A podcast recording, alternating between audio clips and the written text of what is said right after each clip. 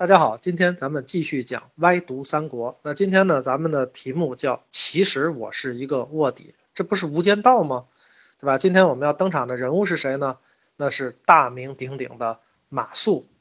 我觉得呢，今天这集呢是有点开脑洞的，因为马谡又没投降过别人，怎么就出来无间道的这个情节了呢？那我们呢，先去回顾一下马谡其人。啊，这个马谡呢，在三国里面最著名的其实是有三件事儿发生在他身上的。第一件事儿呢，是白帝城刘备托孤的时候，哎，跟诸葛亮说马谡这个人言过其实，不要重用啊，这是第一个我们对他的印象。第二个呢，就是诸葛亮去南征孟获的时候，马谡给诸葛亮提了一个意见，哎，攻心为上。啊，这个攻城为下，给他提了一个策略啊。诸葛亮呢采用了，这样呢才有了这个收服了孟获以后又把他放掉的这个情节。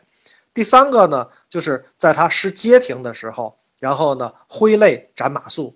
历史呢很难还原，那我们呢只能通过这个历史的线索啊去还原一下《三国演义》里写的是不是一个真实的马谡。首先呢，马谡这个人生于公元一九零年，死的时候很早，虚岁三十九啊，周岁才三十八岁就死了。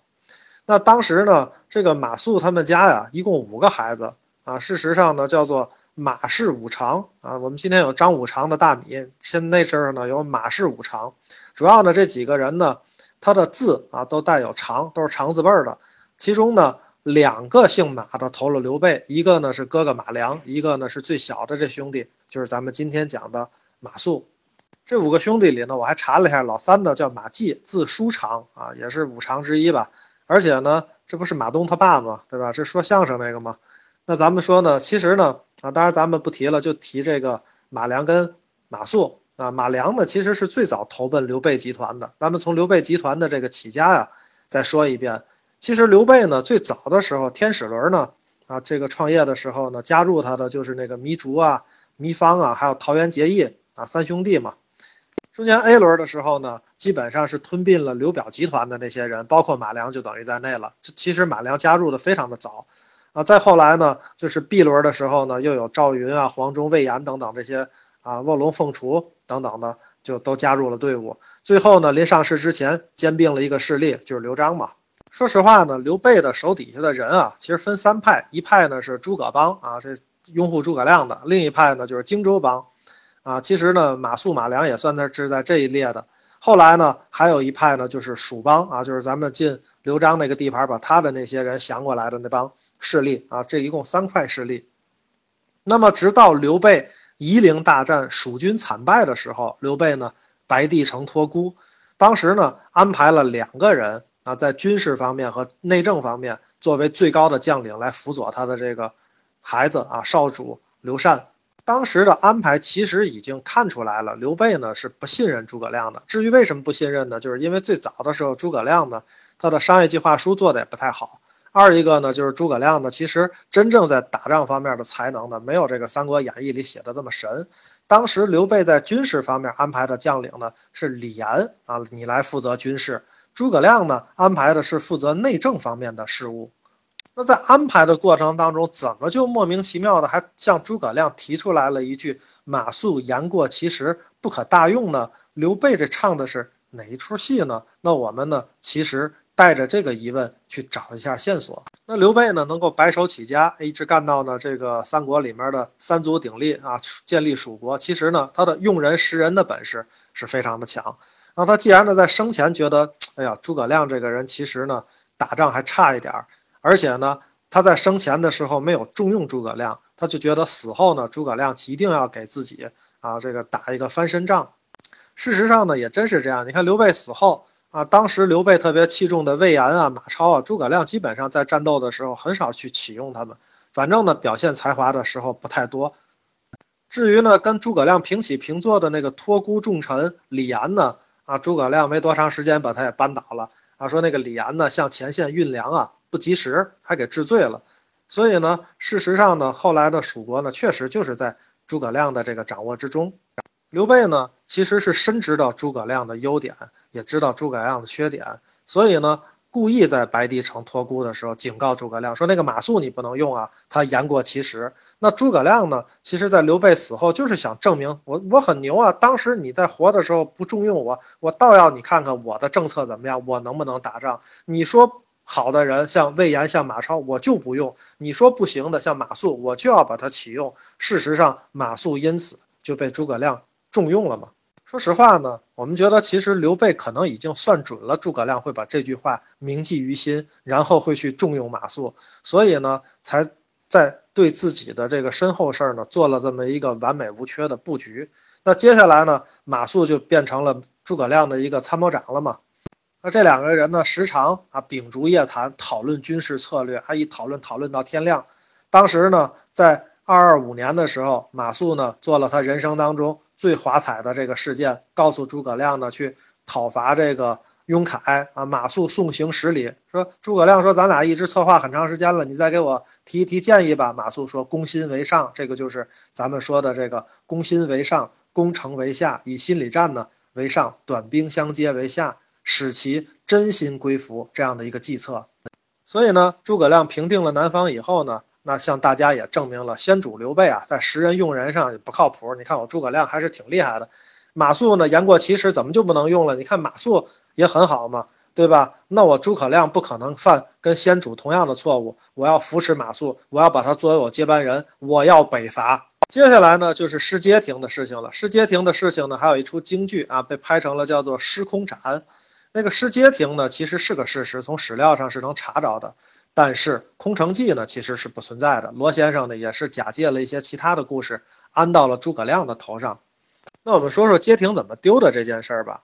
首先呢，蜀国的兵力啊，就在当年咱们曾经有过一个数据，说一共蜀国的人口啊，有个一百万人，九十多万，有百分之二十左右当兵的，那不也就二十万人吗？诸葛亮呢，当时北伐的时候是调用了十万人。这个已经是能够调用的蜀国的机动的兵力的上限了。为什么呢？因为他除了他带走的人呢，还有好多据点需要兵去把守呢。所以呢，十万人就已经到头了。当时呢，还分了三万人给魏延去打陇西。陇西就是咱们今天的甘肃的南部。当时的街亭是个什么地方呢？其实是诸葛亮北伐当中的一个咽喉要道。而这个地儿要被敌人占领了，那诸葛亮的十万大军呢，就彻底的从中间被割裂开来了。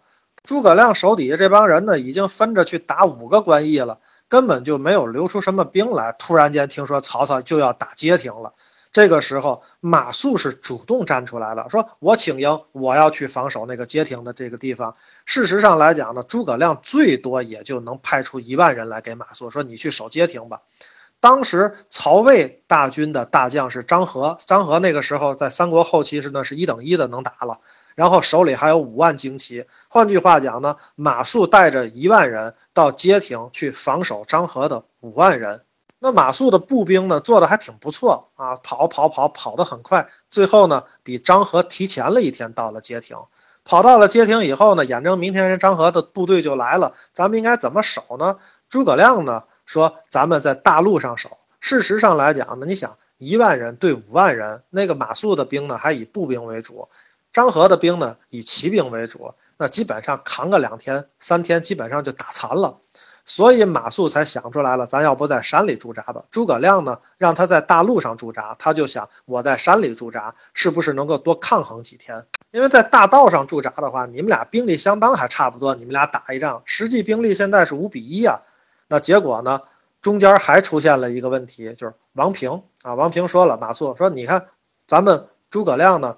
总司令说的，让你在这儿驻扎，你非跑山上去，咱俩分兵一半吧。马谡呢，结果分了一半兵给王平，然后自己跑到山上驻扎去了。这个仗输的也冤。事实上来讲，已经兵就这么少了，你还把它分两半，没有集中优势兵力。所以呢，换句话讲呢，就是这样的分散兵力，那么又缺乏高强的武将存在，这个肯定是形成了一个速败的局面嘛。我们客观的替这个马谡说句好话哈，其实说实话啊，诸葛亮跟王平在这守，给他一万人，他也不一定能挡得住张合。那事实上呢，马谡做的还不错呢。他王平一溃散以后呢，他带着他那五千兵呢，还能突围，还保存了有生力量，还跑出来了。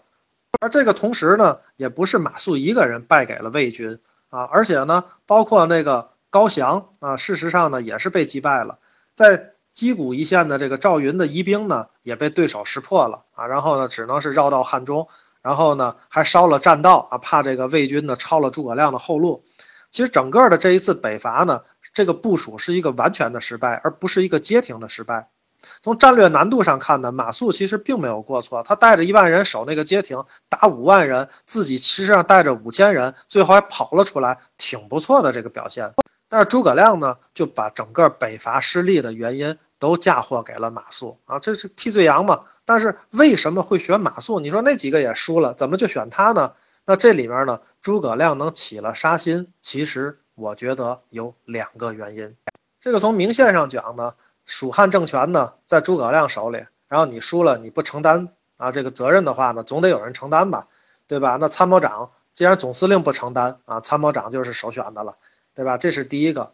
那第二个呢，就是事实上呢，诸葛亮突然间发现了一个问题，马谡不听他的啊，这是第一个，然后还跑了。啊，马谡最初呢输了街亭以后，先是逃跑，后来又回来的，然后抓进牢里，并不是我们历史上所写的什么挥泪斩马谡，没有那个事儿，在牢里就死掉了。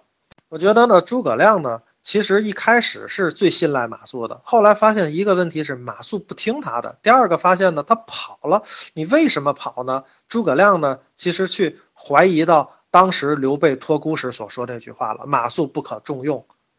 也许呢，就是这么一瞬间的明白，诸葛亮呢就识破了刘备当时怎么想的了啊！而且呢，在身边呢安插了马谡这么一个眼线，这个事儿呢，你说是不是这么回事儿？我们不好说。但是后来呢，我们看到诸葛亮呢，确实也学会了这一招，否则的话呢，他怎么能在魏延的身边安排了一个马岱呢？对吧？大家想想，记得魏延怎么是死在马岱手里的吧？所以这不就是刘备计谋的翻版吗？